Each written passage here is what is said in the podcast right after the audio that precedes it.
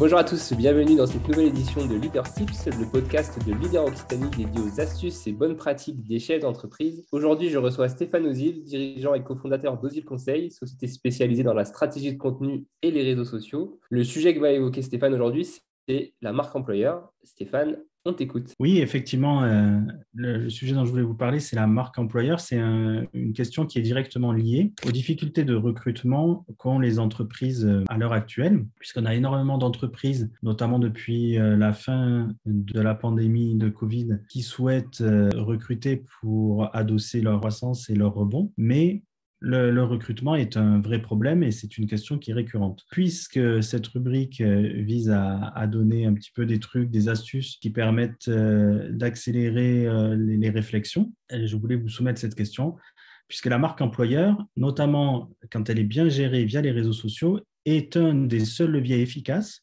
pour arriver à contrer ces difficultés. Comment ça se passe? Eh bien, tout simplement, il faut savoir que s'il y a un problème de recrutement, c'est dû avant tout à l'attractivité ou à la notoriété du métier que l'entreprise propose.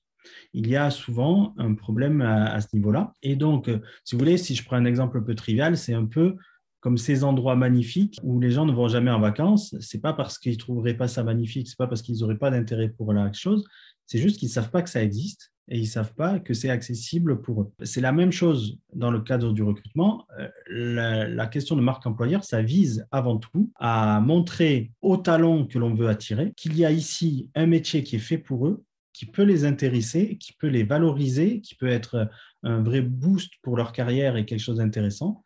Sauf que si on ne prend pas le temps de leur expliquer, de leur expliquer correctement, eh bien, ils vont jamais euh, s'intéresser directement à ce que vous proposez. Par rapport à ça, avant tout faire, c'est déjà commencer par avoir une stratégie réseaux sociaux optimisée, quelque chose de cohérent, qui, est, qui soit en cohérence avec l'identité profonde de l'entreprise, avec ses valeurs, avec ce qu'elle est, et après créer du contenu, ce qu'on appelle du contenu, euh, donc soit de la vidéo, soit des visuels, soit du rédactionnel, qui va expliquer à ces talents-là euh, ce que propose l'entreprise en termes d'évolution de carrière, en termes de métier, en termes d'emploi. Évidemment, la, constante de pédagogie va être très importante. Il va y avoir aussi la nécessité de mettre en place euh, des outils de diffusion.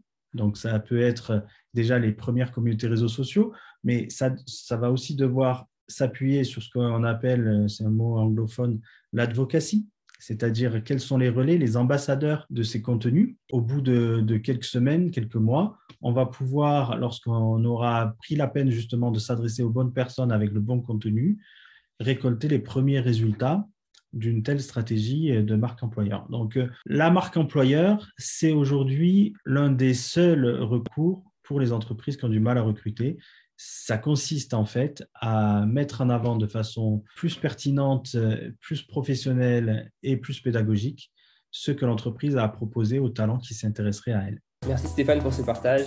À très vite pour un nouvel épisode.